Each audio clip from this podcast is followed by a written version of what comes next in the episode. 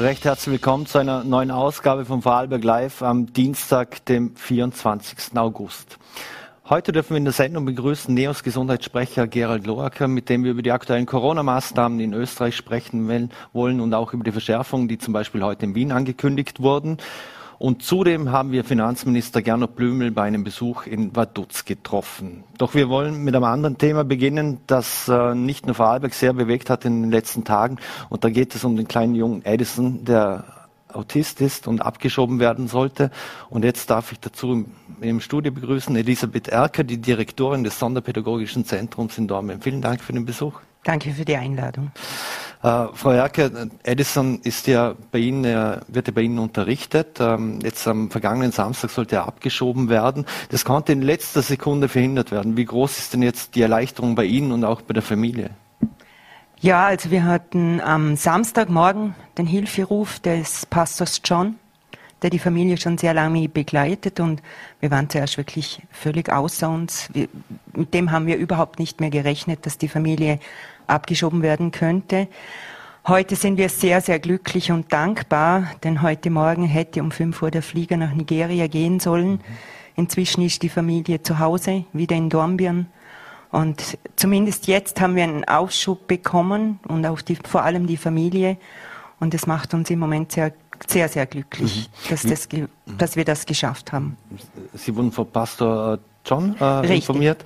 Am vergangenen Samstag, wie ist denn das abgelaufen? Äh, wie kann man sich denn das vorstellen? Also das war so, dass die Mutter einen Hilferuf an, an äh, die Klassenlehrerin geschickt hat und äh, der Pastor John auch. Und sie hat mich dann umgehend informiert, dass das ansteht, dass die Familie unterwegs nach Wien sei. Mhm. Äh, Im ersten Moment ist man da einfach planlos und, und dann habe ich den Vorteil, dass es dann bei mir zu rattern beginnt, was kann ich jetzt tun? Was kann mhm. ich für dieses Kind, für diese Familie tun? Und die erste Person, die ich angesprochen habe, ist die Sabine Schäfknecht von den Neos gewesen. Die habe ich beim mhm. Einkaufen erwischt. Mhm. Und die hat mir dann ganz wertvolle Tipps geschickt. Und dann haben wir die ganze Kampagne begonnen, Zeitungen anzuschreiben, Rechtsanwälte anzuschreiben. Wir hatten dann noch ganz kurz Kontakt mit der Familie direkt auf der Fahrt.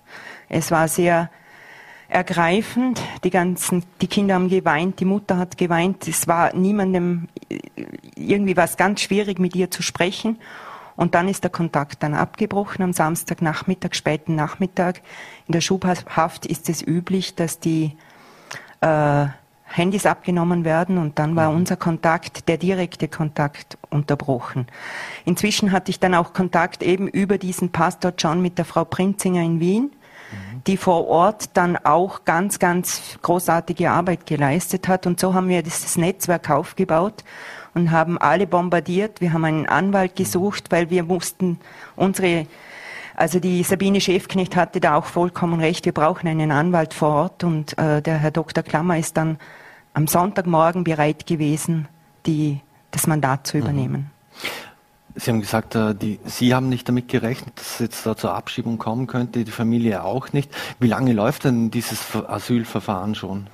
Ja, also da, da müsste man den Rechtsanwalt genau fragen. Ich weiß natürlich, dass, oder seit heute Morgen weiß ich, dass bereits 2019 äh, der Abschiebebescheid vorgelegen ist. Äh, wir haben jetzt 2021. Inzwischen wurde im Jahre 2020 beim Edison ein erhöhter Förderbedarf festgestellt bescheidmäßig festgestellt von der Bildungsdirektion und kurz vor Schulschluss hatten wir dann noch ein Gutachten vom Arbeitskreis für Sozialmedizin. Wir sind bis heute noch nicht klar, wer das eigentlich in Auftrag gegeben hat. Aber das war wirklich die Rettung für dieses Kind und für die Familie, weil dort ganz klar äh, diagnostiziert wurde, was dem Edison fehlt oder, oder besser gesagt, welche Diagnose er hat. Mhm. Aufgrund dieser fehlenden Diagnose, war das der Grund, warum das nicht äh, berücksichtigt wurde in dem Asylverfahren? Das weiß ich nicht. Wie gesagt, da müsste man die Unterlagen des, des Anwaltes einsehen. Äh, Edison ist ja vom Kindergarten zu uns gekommen, weil dort schon aufgefallen ist, dass sich das Kind anders entwickelt als andere Kinder. Und dort wurde schon damals die Vermutung geäußert, es könnte in Richtung Autismus gehen.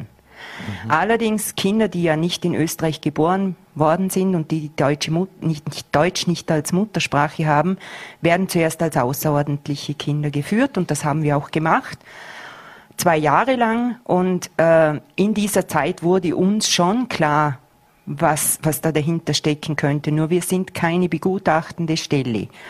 Und dann im Jahre 2020 hat dann die sonderpädagogische Beraterin den Unterricht besucht, die ganzen Unterlagen zusammengestellt und eben wurde dieser Bescheid fest, bescheidmäßig festgestellt, dass eben äh, der Edison einen erhöhten sonderpädagogischen Förderbedarf hat. Wie jetzt das mit dem Gutachten, ob das jetzt, wie gesagt, vom Anwalt vielleicht noch nachgefordert wurde, das weiß ich nicht. Mhm. Und ich weiß auch nicht, also ich habe es jetzt dem Herrn Dr. Klammer geschickt oder besser gesagt über die Frau Prinzinger dann ihm zukommen lassen.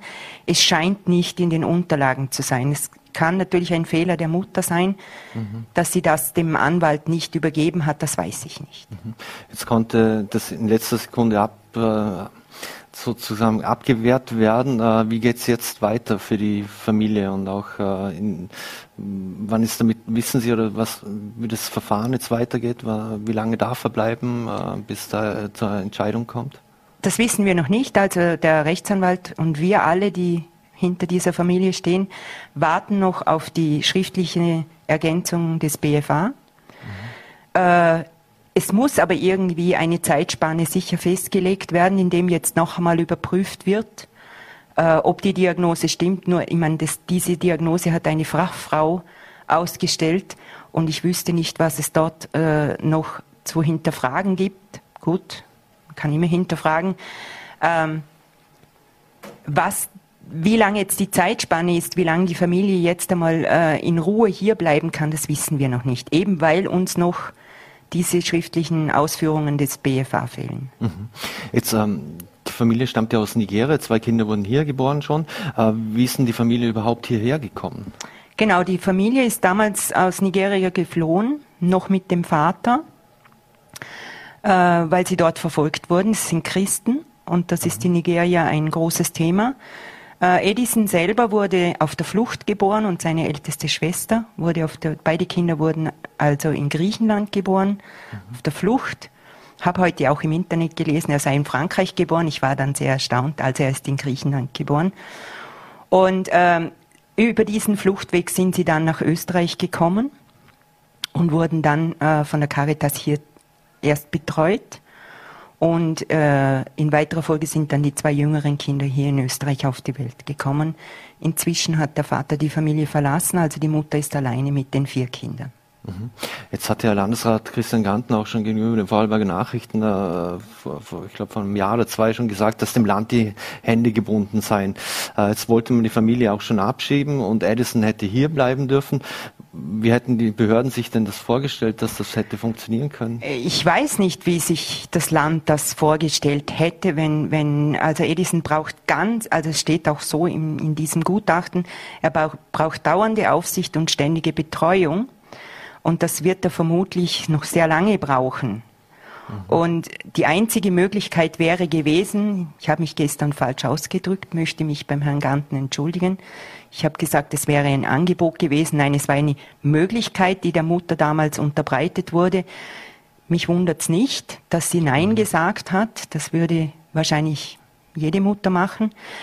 Die einzige Möglichkeit wäre die Betreuung in einer Jugend, Kinder-Jugendwohngruppe gewesen. Ich kann mir keinen, keine andere Möglichkeit hier in Vorarlberg vorstellen. Mhm. Wie wäre das aus Ihrer Sicht äh, für ein Kind mit Autismus? Äh? Äh, da müssen wir nicht diskutieren. Das ist für jedes Kind, egal ob es Autismus hat oder nicht. Also wenn ich von der Familie wegkomme in eine Wohngruppe, egal aus welchem Grund, ist es für jedes Kind kann es sehr schwere Traumatisierungen auslösen. Es ist ja, ist ja nicht sehr einfach. Und für ein Kind, das äh, Autismus-Spektrum-Störung hat, also diesen frühkindlichen Autismus, wie es beim Edison diagnostiziert wurde, der braucht ganz kontinuierliche, ganz klare Grenzen, der braucht immer die gleichen Abläufe und da kann er sich orientieren, sich daran halten. Das ist auch das Programm, das wir bei uns an der Schule führen. Und dann kann er sein Potenzial entwickeln, wenn er die Sicherheit hat, wenn er weiß, da sind Menschen, das sind immer diese, die gleichen Menschen, da kann ich mich, ich weiß, der Raum sieht so aus, ich weiß, mit was ich arbeiten muss und das erleichtert dem Kind natürlich mhm. auch die Entwicklung. Mhm. Sie haben es gesagt, äh, die, die Familie sind Christen. Ähm, jetzt ist Edison äh, Autist. Äh, was hätte denn die Abschiebung für ihn als Autisten nach Nigeria bedeutet? Wie wird denn mit Autisten in dieser Gesellschaft umgegangen? Also es gibt einige Länder in Afrika und auch dazu zählt auch Nigeria, in der Autismus nicht als Autismus gesehen wird, sondern wirklich vom Teufel besessen zu sein.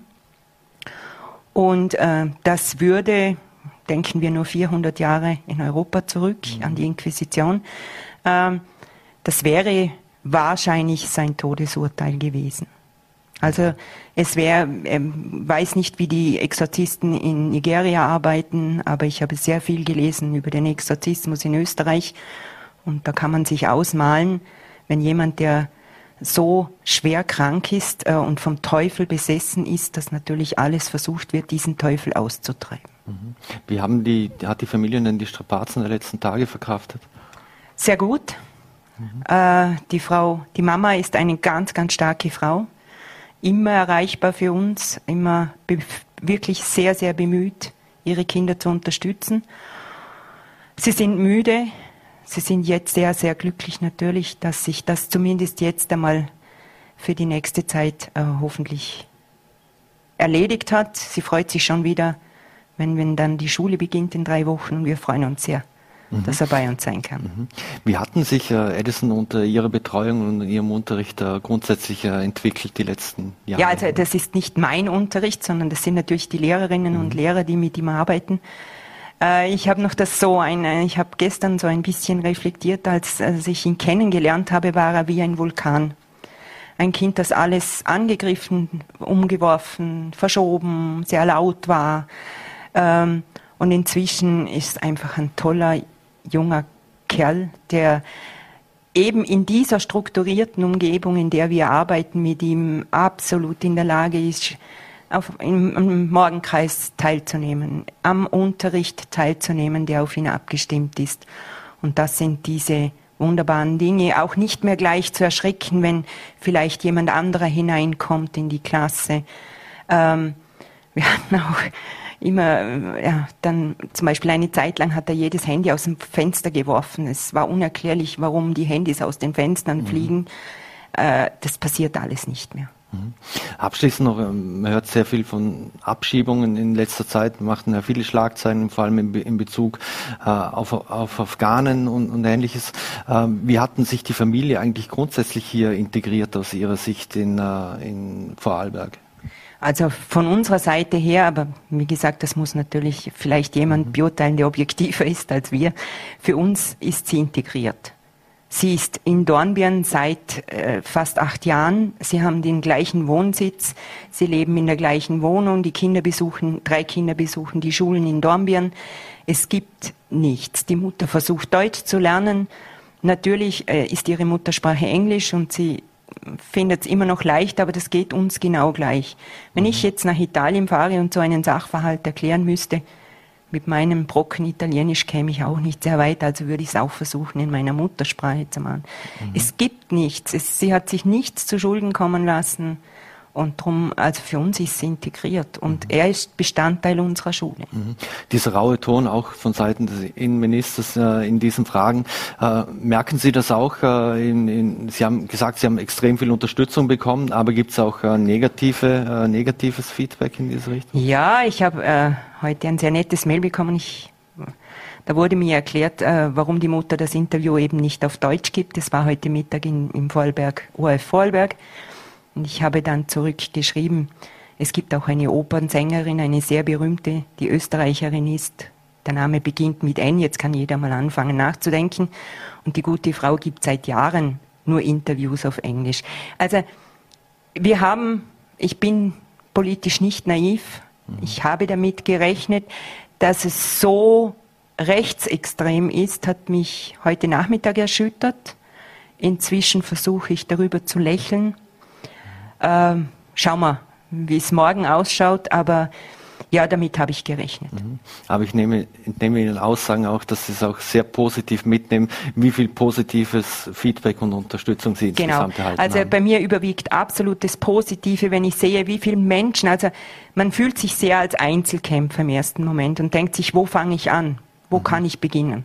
Und dann merkt man, also was wir in diesen zweieinhalb Tagen gemerkt haben, an wie viele Menschen sich in Österreich für andere einsetzen, mhm. für andere hinstehen und sagen, nein, ich will das nicht zulassen, auch wenn es vielleicht die Gesetzgebung ist. Es verlangt niemand eine Rechtsbeugung, niemand mhm. von uns. Mhm. Aber sich noch einmal das anzuschauen, das haben wir erhofft und das ist auch passiert. Und eben dieses Positive, also das ist auch mein Menschsein macht das aus. Ich möchte nicht äh, wegsehen, ich möchte, dass das unser Sein auch ganz wichtig ist und da gehört Mitgefühl, Mitdenken, Mitfühlen und vor allem auch das Sehen und, und hinzustehen und zu sagen, ich will nicht zulassen, dass das passiert. Und dann schaue ich, was kann ich mit meinen rechtlichen Möglichkeiten machen. Mhm. Wird das Kindeswohl nicht immer in das Zentrum gestellt? Jetzt? Doch. Also das Kindeswohl ist ganz sicher im Zentrum. Äh, ich kenne die Abschiebe Verordnungen nicht. Meines Wissens nach oder das, was ich jetzt erlesen habe, wird das sehr wenig berücksichtigt mhm. bei, der, bei den äh, Bescheiden. Aber wie gesagt, da habe ich zu wenig Einblick. Mhm. Aber eben hinzuschauen und zu sehen, die Kinder besuchen da eine Volksschule, die Schwestern besuchen die Volksschule. Die sind integriert. Jeder in der Schule kennt diese Kinder, genauso wie jeder von unseren Kindern und Lehrerinnen den Edison kennt. Es ist eben äh, hinzuschauen und, und wirklich zu denken, was, was haben wir auch noch für Möglichkeiten von diesen Kindern zu lernen. Mhm. Eine letzte Frage noch, äh, kann man sie oder kann man die Familie unterstützen, wenn man möchte, oder sind die äh, prinzipiell auch äh, finanziell etc. auf sich allein gestellt? Also die Mutter ist auf sich alleine gestellt, weil der Vater ja nicht, nicht da ist. Wir wissen auch nicht, wo er ist. Die Familie wird derzeit wieder, denke ich, von der Caritas dann auch Unterstützung bekommen. Wir haben jetzt im Moment einmal die Rechtsanwaltskosten übernommen, mhm. damit das äh, nicht auch noch irgendwo hängen bleibt und dann werden wir weiterschauen, was die Familie noch braucht. Wir unterstützen schon seit Edison bei uns an der Schule ist immer wieder die Familie, wenn es um Kochgeld geht oder einen mhm. Ausflug oder was auch immer. Da mhm. haben wir immer noch großzügige Spender gefunden, die mhm. Dann das übernommen haben. Elisabeth Erker, vielen Dank für den Besuch im Studio bei Vorarlberg Live. Wir werden den Fall auf jeden Fall ganz nah und weiter mitverfolgen und auch darüber berichten. Vielen Dank und äh, bleiben Sie gesund. Danke auch. Danke. So, meine Damen und Herren, und wir wechseln das Thema. Finanzminister Gernot Blümel war ange an, angesichts seines Finanzministertreffens in Vaduz zu Gast und wir haben ihn, beziehungsweise äh, VNRT-Kollegin Hanna Reiner hat ihn dort getroffen. Herr Finanzminister, wir sitzen hier in Vaduz an. Das ist das Treffen der deutschsprachigen Finanzminister. Was sind für Sie die dringlichsten Themen? Was ist Ihnen am wichtigsten? Dieses Treffen hat mittlerweile Tradition. Es findet einmal im Jahr statt. Das letzte Mal hat Österreich Gastgeber sein dürfen und heute dürfen wir hier zu Gast sein. Äh, und wir nutzen diese Gelegenheit, um uns generell auszutauschen unter den Amtskollegen. Da geht es um die Fragen, äh, wie im letzten Jahr schon, wie werden sich die Corona-Maßnahmen auf die Budgets auswirken, welche Maßnahmen und Strategien finden die einzelnen Länder äh, im Kampf gegen die Wirtschaftskrise, die durch Corona mit hergebracht worden ist und äh, wie wird sich das mittel- und langfristig auf Staatsschulden etc. auswirken. Darüber hinaus äh, sind wir auch Partner im OECD-Bereich, wo es um die Frage einer gerechten digitalen Besteuerung geht, einer weltweiten Konzernsteuer und das werden auch die Hauptthemen in diesem Jahr sein. Mhm. Die, die Wirtschaftserholung, Konjunkturerholung in, in, Österreich bietet ja viel, viel Grund für, für Optimismus. Wie, wie nachhaltig sehen Sie diese Entwicklung? Ich bin mittlerweile sehr vorsichtig geworden, wenn es um äh, Prognosen geht, weil gerade in den letzten eineinhalb Jahren hat sich gezeigt, dass die Volatilität eine sehr, sehr hohe ist. Und äh, jetzt sieht so aus, dass selbst die größten Optimisten noch immer zu pessimistisch waren. Das freut mich natürlich sehr. Äh, ich wäre aber vorsichtig, äh, da jetzt in Euphorie äh, mich zu ergehen. Äh, wir haben gute Prognosen. Das hilft natürlich in vielen Bereichen. Heuer soll Österreich um äh, circa vier Prozent wachsen, nächstes Jahr um fünf Prozent, wenn es nach dem WIFO geht. Und das sind schon sehr, sehr ermutigende Zahlen. Das heißt, dass die Wirtschaft schneller zurückkommt, als äh, das viele gedacht haben. Und das ist gut für die Arbeitsplätze, aber auch für die Steuereinnahmen natürlich. Sagen es gut für den Staatshaushalt. Das Wort Nulldefizit in den Mund zu nehmen, wäre wahrscheinlich auch viel zu äh, optimistisch. Das ist in Österreich generell äh, ein äh, Wort, das selten äh, wirklich mit dem Wert verwendet werden kann. Wir haben es ja insgesamt in den letzten circa 50 Jahren einmal geschafft, einen wirklichen Überschuss im Bundeshaushalt zu erzielen. Es ist aber gut, dass wir das in den letzten Jahren geschafft haben, denn das versetzt uns jetzt in die Lage, in Corona-Zeiten ausreichend helfen zu können. Klar ist aber, dass äh, die Staatsverschuldung in die Höhe gegangen ist, dass das noch eine Zeit lang so weitergehen wird. Aber unser Ziel ist es, sukzessive mittelfristig wieder herunterzukommen mit dem Staatsschuldenberg relativ zur Wirtschaftsleistung. Und das werden wir auch schaffen. Mhm. Es sind ja im Zuge der Corona-Krise rund 40 Milliarden Euro an Wirtschaftshilfen ausgeschüttet, ausbezahlt bzw. Äh, zugesagt äh, worden. Ähm, einige Regelungen wurden verlängert kann diese staatliche Unterstützung auch zu einer Bremse für, für, für die Konjunkturerholung werden? Das ist eine sehr berechtigte Frage. Wir haben uns damit lange auseinandergesetzt, auch in Zusammenarbeit mit den verschiedenen Wirtschaftsforschern und haben dann im Juni äh, uns dafür entschieden, einige Maßnahmen zu verlängern, wie zum Beispiel den Verlustersatz bis Ende des Jahres oder auch den Härtefallfonds für die Kleinsten, äh, weil es eine richtige Maßnahme ist, auch aus Sicht der Wirtschaftsforscher. Äh, andererseits haben wir aber auch bei der Kurzarbeit beispielsweise einen Weg gewählt, wo nur mehr die am härtesten betroffenen Unternehmen äh, Arbeitskräfte in Kurzarbeit belassen dürfen, denn wir sehen jetzt, jetzt durch den starken Aufschwung gibt es auch einen großen Arbeitskräftemangel. Und da wollen wir natürlich nicht, dass äh, diese produktiven Kräfte in Unternehmen gebündelt und gebunden sind, die noch nicht so viel Geschäft machen. Das ist äh, die Quadratur des Kreises bis zu einem gewissen Grad. Aber wenn man den Wirtschaftsforschern Glauben schenken möchte und den Prognosen, dann haben wir einen sehr guten Weg gefunden. Es wird ja gerade momentan EU-weit stark über das Bargeldlimit 10.000 Euro diskutiert. Sie haben sich eigentlich von Anfang an dagegen ausgesprochen. Warum? Was stört Sie daran? Nun, das ist eine äh, sehr lange Debatte, die es bereits gibt in Europa und auch in einigen anderen Ländern der Welt, äh, wo äh, das Bargeld Schritt für Schritt zurückgedrängt werden soll. Mir geht es nicht um eine konkrete Obergrenze, mir geht es darum, dass die Tendenz Richtung Abschaffung des Bargeldes bei manchen Vorschlägen geht und diese erkennbar ist. Und dagegen verwehre ich mich ganz entschieden. Aus den verschiedensten Gründen. Bargeld ist psychologisch wichtig für die Menschen. Wir haben das gesehen am Beginn der Corona-Krise, haben ganz viele Menschen Bargeld von Bankomaten ab abgehoben, einfach aus einem Sicherheitsbedürfnis heraus. Aber auch generell glaube ich, dass in Zeiten von äh, Negativzinsen das Bargeld die letzte Bremse ist äh, gegen immer weniger wertwerdendes Geld am Sparbuch. Hm. Kryptowährungen auf der einen Seite, äh, da sprechen Sie sich aber schon für gewisse Regulierungen aus. Ganz klar. Äh, wir haben ja die äh, Debatte rund um die Bargeldobergrenzen deswegen, weil viele sagen, dass wir im äh, Bereich der Terrorismusfinanzierung und der Korruptionsbekämpfung Nachholbedarf haben in ganz Europa. Da sehe ich aber den größten Nachholbedarf gerade bei der Regulierung von Kryptowährungen. Wir wissen, dass bei Cyberattacken auf Unternehmen das Lösegeld sehr, sehr oft in Kryptowährungen gefordert wird, weil das noch wesentlich äh, weniger rückverfolgbar ist als Bargeld und da sollte man stärker regulieren. Nicht, weil wir gegen Kryptowährungen an sich sind. Ich glaube, das ist wichtig, sich damit auseinanderzusetzen. Die bieten auch viele Vorteile, aber die können genauso reguliert wie normales Geld. Mhm. Es soll ja im nächsten Jahr in Österreich auch einen CO2-Preis geben. Da laufen die Verhandlungen äh, mit den Grünen. Wie laufen die Verhandlungen oder gibt es da schon erste Eckpunkte? Also entgegen ähm, vielen Kommentaren, die ich immer wieder lese, ist äh, das Verhältnis mit dem grünen Koalitionspartner im inhaltlichen Bereich ein sehr, sehr gutes. Wir arbeiten konstruktiv und auch sehr rasch zusammen. Das haben wir bei der Bewältigung der Corona-Krise im letzten Jahr immer wieder unter Beweis gestellt bei sehr schwierigen Themen und das funktioniert auch jetzt sehr, sehr gut. Klar ist, wir wollen eine ökosoziale Steuerreform umsetzen.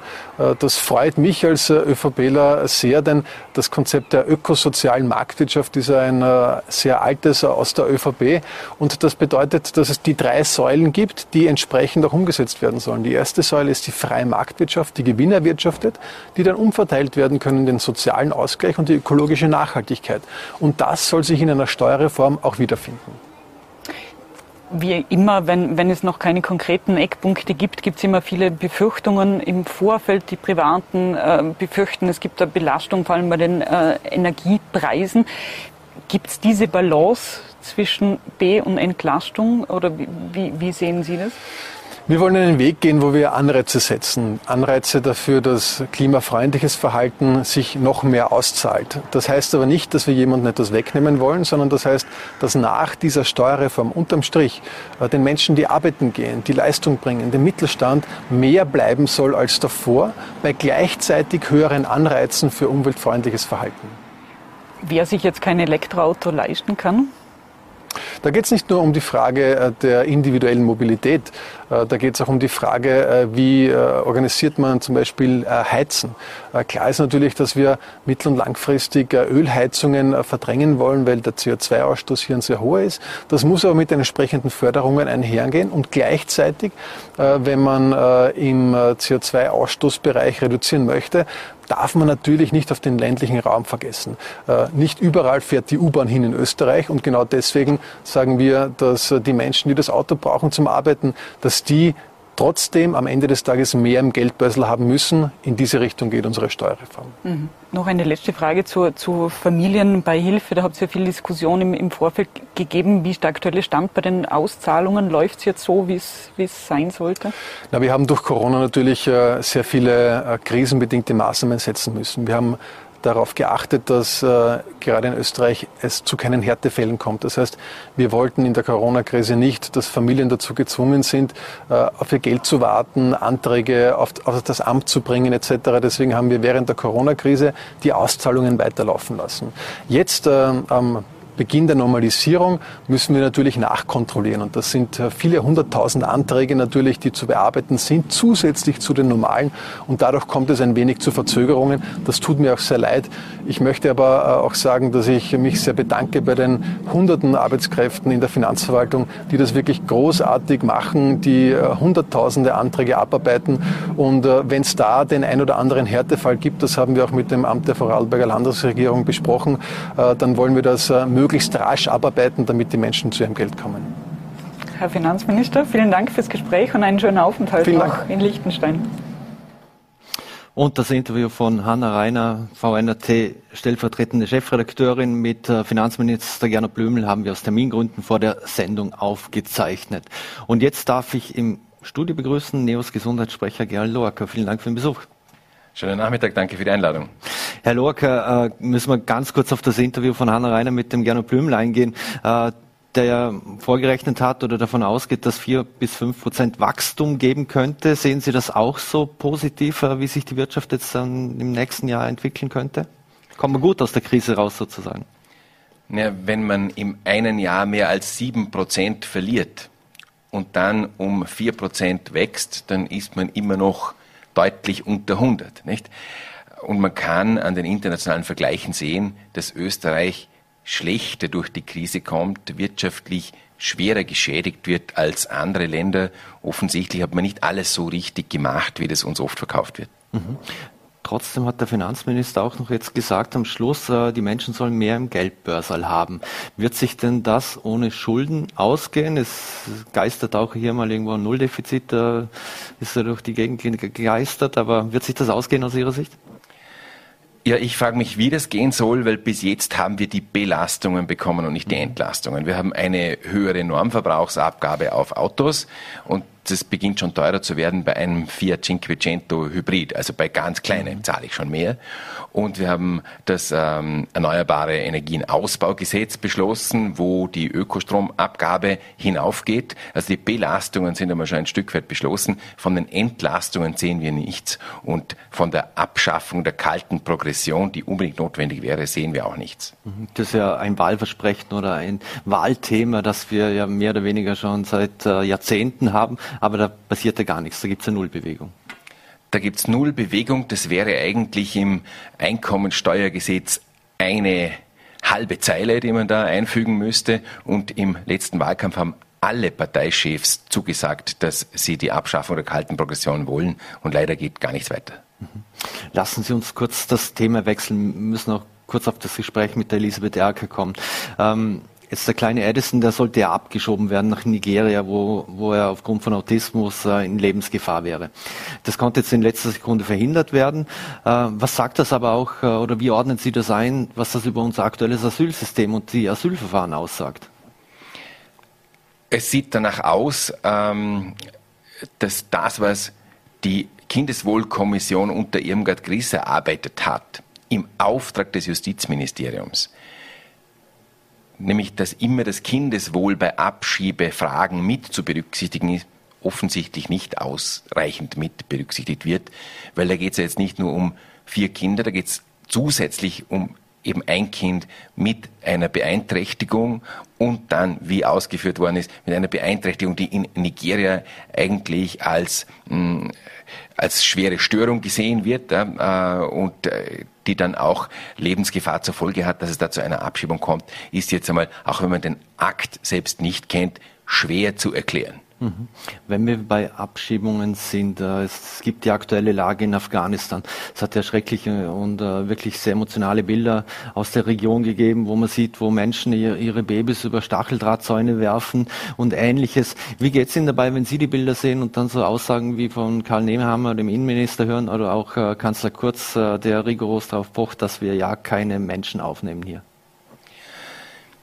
Ich finde, da werden einfach Dinge vermischt. Ja? Äh, es muss jedem klar sein und es ist jedem klar, man kann der Bevölkerung in unserem Land nicht unbegrenzt Aufnahme von Zuwanderung zumuten.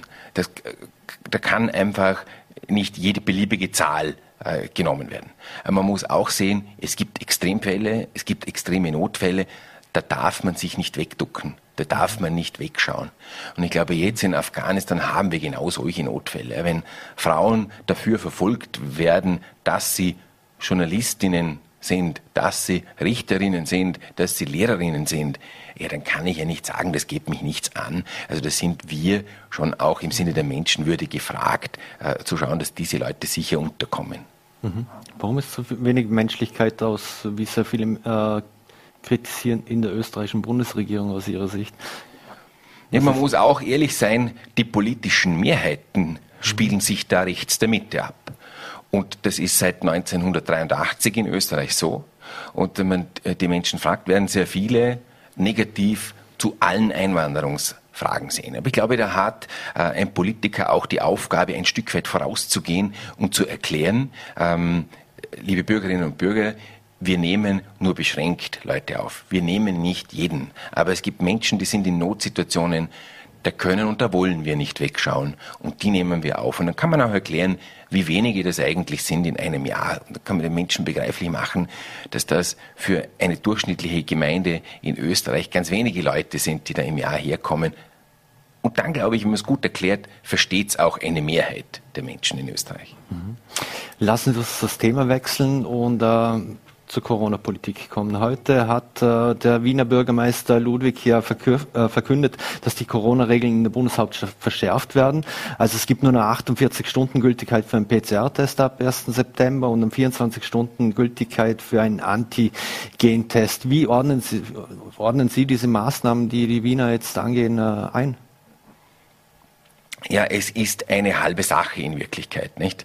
Ähm, und es wird das System extrem verteuern. Ein Antigentest in der Apotheke kostet 25 Euro.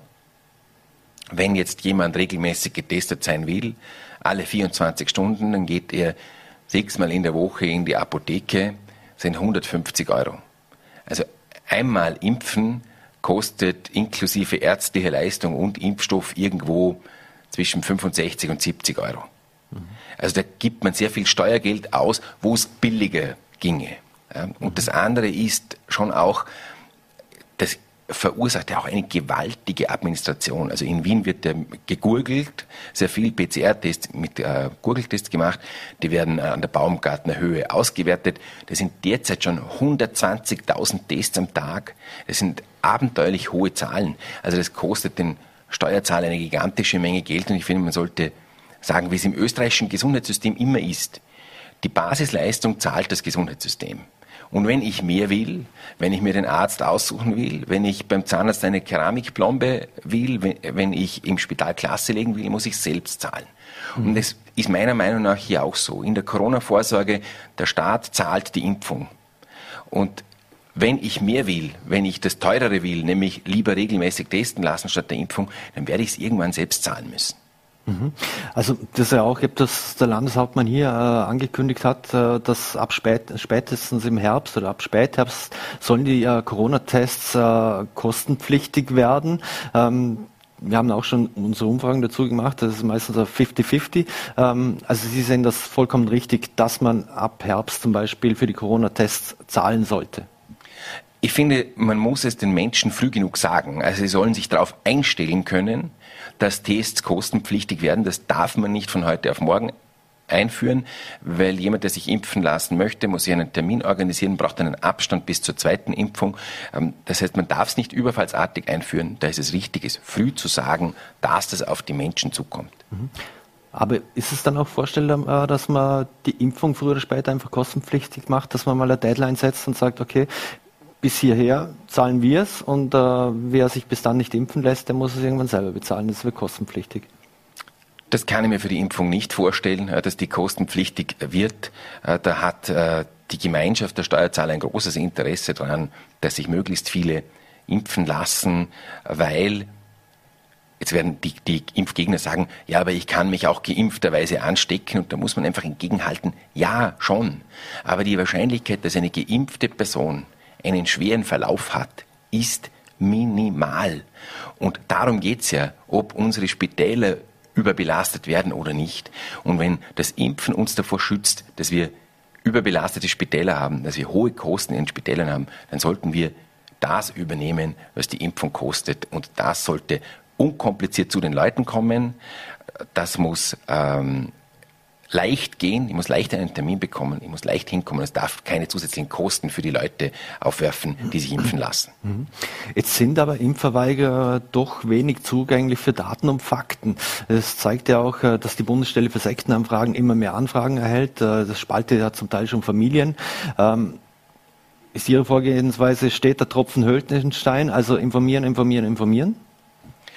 Information ist etwas, das ist, glaube ich, vernachlässigt worden. Also andere Länder haben Impfbroschüren an alle Haushalte geschickt. Bei uns ist äh, ganzseitig inseriert worden, schau auf dich, schau auf mich. Informationsgehalt null. Also eigentlich hätte man viel mehr auf die Fragen und auf die Sorgen der Menschen eingehen müssen und ihnen erklären müssen, dass zum Beispiel die Sorge, dass eine Frau nicht mehr schwanger werden kann, wenn sie geimpft ist, völlig Hanebüchen ist, an den Haaren herbeigezogen und dass es dafür keine Beweise gibt. Aber das muss man den Menschen erklären und das hat man in Österreich versäumt. Und dann glaube ich schon, wenn wir heute ungefähr 40 Prozent der Menschen haben, die noch nicht geimpft sind, das sind nicht 40 Prozent Impfgegner. Da sind ganz viele dabei, denen war es jetzt noch wichtig, nicht wichtig genug, die sind noch nicht dazu gekommen. Da, die Leute, viele Leute sind ein bisschen bequem, da muss man die Impfung zu den Menschen bringen. Da muss beim Fußballstadion, beim Einkaufszentrum eine Impfung möglich sein, möglichst schnell und unkompliziert. Quasi, wenn ich eh gerade da bin, dann lasse ich mich impfen. So kann man Leute erreichen, die sich nicht zwei Termine ausmachen im Abstand von sechs Wochen. Nicht? Heute sind viele Leute so, dass sie nicht sechs Wochen vorausplanen wollen und sich irgendwie einschränken wollen. Die, die muss man direkt vor Ort erwischen. Das ist mühsam, aber diese Arbeit sollte man auf sich nehmen. Mhm. Der Druck aber auf Impfverweigerer wird ja zunehmend größer. Selbst wenn man jetzt überlegt, dass äh, die 1G-Regel wurde ja diskutiert oder, oder zumindest mal zur Sprache gebracht. Sie haben sich ja dagegen ausgesprochen. Weshalb? Ja, 1G greift zu kurz. Ähm, das zweite G, die Genesenen, die darf man nicht vergessen. Und das sind in Österreich sehr viele. Also wir haben knapp 700.000 diagnostizierte äh, Fälle gehabt. Aber man muss von einer Dunkelziffer ausgehen, die mindestens das Dreifache beträgt. Das heißt, wir mhm. haben ungefähr zwei Millionen Menschen in Österreich, die Covid gehabt haben. Die brauchen keine Impfung. Und schon gar nicht zwei. Mhm. Die, die, Frau Professor van Laar von der Uni Innsbruck hat erhoben, dass die Immunität, wenn ich die Krankheit gehabt habe, im Regelfall ein Jahr und länger anhält. Das heißt, man müsste viel mehr mit Antikörpertests arbeiten, um herauszufinden, wer überhaupt eine Impfung braucht, weil ganz viele gar keine bräuchten. Also muss ich mindestens mit 2G arbeiten. Und da liegt das Versäumnis beim Minister, der hat bis heute nicht definiert, welche Antikörpertests anerkannt werden und hat bis heute nicht definiert, welchen Grenzwert an Antikörpern brauche ich, damit ich quasi sagen kann, der gilt noch als immun und wo ist es dann zu wenig. Mhm. Aber ist es nicht korrekt, dass, äh, bei, dass man bei Genesenen noch gar nicht weiß, äh, welche Höhe an Antikörpern benötigt wird, damit man stabilen Schutz hat? Äh, weil zumindest außer in Österreich wird das äh, ansonsten im Prinzip äh, äh, wurde das nirgends durchgesetzt, also in den USA nicht, in Deutschland nicht, nirgends. Ja, man weiß es nicht, aber man muss sich vor Augen führen, was passiert bei einer Impfung. Die Impfung simuliert dem Körper, dass ich die Krankheit gehabt hätte. Und ich entwickle eine Immunreaktion. Und wenn ich die Krankheit habe, entwickle ich auch eine Immunreaktion. Ich habe also die künstliche Immunisierung durch die Impfung und die natürliche, wenn ich die Krankheit gehabt habe. Die künstliche kann nicht mehr können als die natürliche. So wie die Impfung nicht in 100% der Fälle eine Immunisierung erzeugt, erzeugt auch die Krankheit selbst nicht in 100% der Fälle eine Immunisierung. Da wird es ähnliche Schwankungen geben, ähnliche Unschärfen, aber die Genesenen schlechter zu behandeln als die Geimpften ist medizinisch nicht gerechtfertigt. Das hat auch die Frau Professor van Laar ausgeführt. Wenn jemand die Krankheit gehabt hat, dann hat er nicht nur die Immunisierung gegen das Spike-Protein, die ich bekomme, wenn ich die Impfung habe, sondern der hat das ganze Virus gehabt und hat eine Immunreaktion gegen alle Elemente des Virus ähm, entwickelt und nicht nur gegen das Spike-Protein. Die Impfung basiert darauf, dass man das Spike-Protein mhm. ähm, simuliert. Also es ist ganz eine andere Art von Immunisierung und da glaube ich schon, dass man ähm, den Faktor Genesene in Österreich bisher unterschätzt hat. Das ist ja auch eine Chance. Das sind ja Leute, die ich nicht impfen muss. Ich könnte mit Antikörpertests viel breiter arbeiten. Wir diskutieren jetzt darüber, wie lange hält der Impfschutz an? Und da schaut es auch so aus, dass der viel länger anhält, als wir ursprünglich gedacht hatten. Zuerst hat man ja geglaubt, neun Monate. Mhm. Wenn man also jetzt mit Antikörpertests gezielt arbeiten würde, kann man auch bei Geimpften schauen, braucht der eine Auffrischungsimpfung? Die ersten werden im Oktober dran sein, weil ihre neun Monate ablaufen. Mhm. Wird man sagen müssen, bei ganz vielen braucht es das gar nicht weil die noch von der Impfung so stark immunisiert sind, dass man noch getrost warten kann. Also ich glaube, man sollte viel mehr, die Engländer machen das jetzt, die arbeiten jetzt mit Antikörpertests in, auf breiter Front. Und dahin sollten wir auch kommen. Die Österreicher sind immer langsam und sind immer die Letzten, die die Dinge nachhupfen, wenn es die anderen schon gemacht haben. Aber es sind so viele gescheite Wissenschaftler in Österreich, deren Wissen man jetzt einmal nutzen sollte. Mhm. Welche Anreize könnte oder sollte man schaffen, dass sich zum Beispiel Menschen dafür entscheiden, eher impfen zu gehen? Wo braucht es überhaupt welche? Ja, ich glaube, wenn, wenn die Tests auch nur 5 Euro Selbstbehalt kosten, dann überlegt sich einer, gehe ich jede Woche zweimal testen, sind 10 Euro, sind im Monat 40 Euro, will ich das zahlen oder gehe ich nicht impfen und hab's erledigt? Und muss mir keine Testtermine ausmachen und muss das Geld nicht zahlen.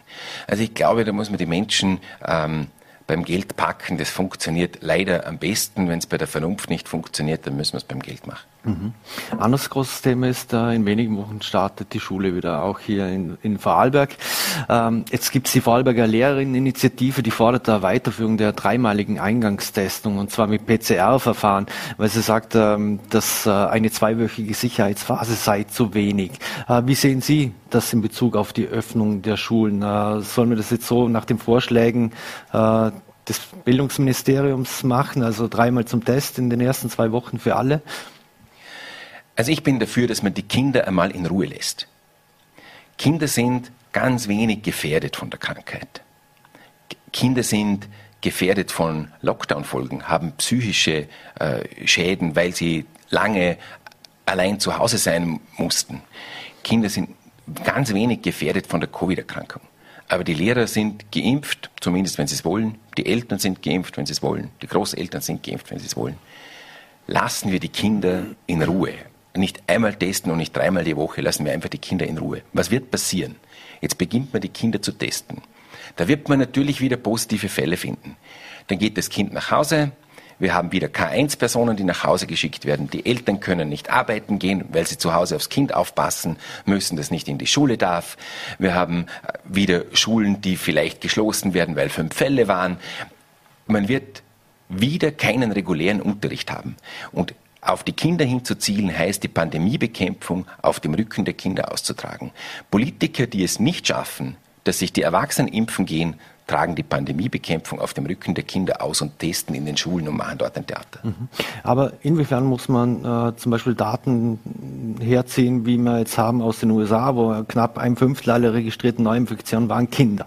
Äh, und das war zwar deut dort deutlich mehr als weltweit im bisherigen Pandemieverlauf, aber muss man nicht dort auch schauen, äh, wie das in anderen Ländern funktioniert hat? Auch in Deutschland, wo Schulen schon wieder geöffnet haben, mussten sie wieder geschlossen werden, weil zu viele Corona-Fälle waren, die Delta-Variante und so weiter. Was ja, können wir da lernen vor allem auch? Natürlich, wenn die Kinder nicht geimpft sind und die Erwachsenen geimpft sind, mhm. habe ich bei den Infizierten einen höheren Anteil Kinder. Das ist eine rein mathematische Frage. Die Frage ist, hat es eine Auswirkung auf das Pandemiegeschehen insgesamt. Und das hat es nicht. Das kann man nämlich sehr wohl vom Ausland lernen. Die Schweizer haben die Schulen einmal geschlossen, ganz am Anfang, und nachher nie mehr wieder. Die Schweden haben die Schulen überhaupt nicht geschlossen. Und die Pandemieentwicklung in der Schweiz war praktisch um nichts schlechter als bei uns. War halt ab und zu da ein bisschen mehr, manchmal dort ein bisschen mehr. Aber die sind mit offenen Schulen ganz gut durchgekommen die Schweden haben auch einen anderen Pandemieverlauf gehabt, aber wenn ich schaue, wie viele Tote habe ich auf 100.000 Einwohner, dann sind wir da auch nicht messbar besser als die Schweden. Und daher würde ich die Schulen auf jeden Fall offen lassen und die Pandemiebekämpfung mit den Erwachsenen machen, aber nicht mit den Kindern. Mhm. Aber zumindest, äh, es gibt ja auch Long-Covid, das ist auch ein Riesenthema, auch bei Kindern. Äh, wissen wir ja auch noch nicht äh, allzu sehr zu viel, aber müssen wir das nicht stärker berücksichtigen? Also Long-Covid, also eine Langzeitfolge einer Infektionskrankheit, hat man nicht, wenn man bei der Infektion keine Symptome gezeigt hat. Also ich habe nicht eine stille Infektion, und dann sechs Monate später komme ich drauf, ich habe Long-Covid. Leute, die eine Infektion gehabt haben und dort Symptome gezeigt haben, können Long-Covid haben.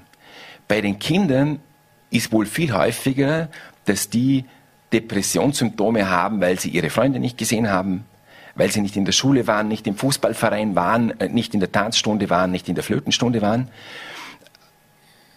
Das ist die größere Gefahr, als dass ein Kind Long-Covid hat, weil dann müsste es zuerst eine Infektion gehabt haben äh, mit Symptomen und die meisten Kinder haben ganz, wenn überhaupt, ganz milde Symptome. Und wenn das Kind nach Hause kommt, das Achtjährige, und ein bisschen hustet, wenn jedes achtjährige Kind kommt ab und zu heim und hustet, und muss man, klingt vielleicht hart, aber auch sagen, ob es jetzt wegen Covid hustet oder wegen was anderem, ist eigentlich zweitrangig. Das schauen, dass die, die ein oder andere Mediziner wahrscheinlich widersprechen. Ja, werden Vor allem auch, wenn es um die Entwicklung der Organe etc. geht. Aber ja, äh, weil man muss auch schauen, welche Schäden wir anrichten, wenn wir den Kindern regulären Unterricht stehlen. Wir haben den Kindern jetzt eineinhalb Jahre regulären Unterricht gestohlen. Und in einer Risikoabwägung wäre ich sofort bereit, das Restrisiko einzugehen und zu sagen, wir machen eine befreite Schule, frei von Masken, frei von Tests, frei von Schichtunterricht, weil die Pandemiebekämpfung nicht über die Kinder erfolgen darf. Mhm. Sollte man an Schulen ein niederschwelliges Impfangebot äh, für, für Kinder ab zwölf Jahren anbieten? Ist das für Sie vorstellbar? Ich glaube schon, dass man das anbieten sollte, äh, dass man da auch die Schulärzte mit ins Boot holen sollte und es ab zwölf Jahren anbieten. Man muss wissen, ähm, bis zum 14. Geburtstag braucht es immer das Einverständnis der Eltern für eine Impfung. Ab 14 kann äh, ein äh, Minderjähriger selbst sagen, ob er sich impfen lassen will. Aber anbieten sollte man es und auch die Leute wieder dort erreichen, wo sie sind. Ja. Mhm. Jetzt gibt eine Ausschreibung für mobile Luftreiniger etc., für die Klassenzimmer.